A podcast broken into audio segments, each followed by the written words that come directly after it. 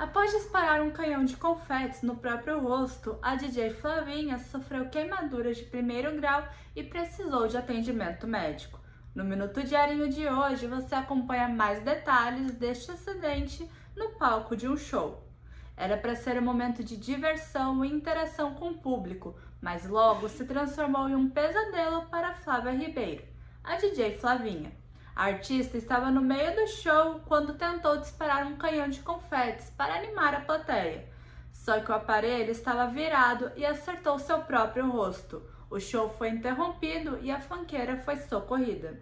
A agenda do Centro Eventos de Itajaí para 2023 já está quase lotada. São três eventos confirmados ao longo do ano, com destaque para a temporada de cruzeiros nos primeiros meses e logo depois a etapa da Ocean Race. Ainda tem feiras, exposições e a nossa marejada.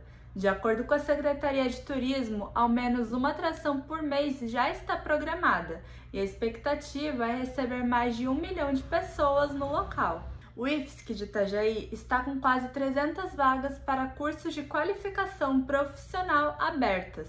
As inscrições podem ser feitas online até a próxima sexta-feira. Os cursos disponíveis são de pescador especializado, treinamento para manipulador de alimentos e auxiliar de escritório, todos gratuitos. Saiba como se inscrever em diarinho.net.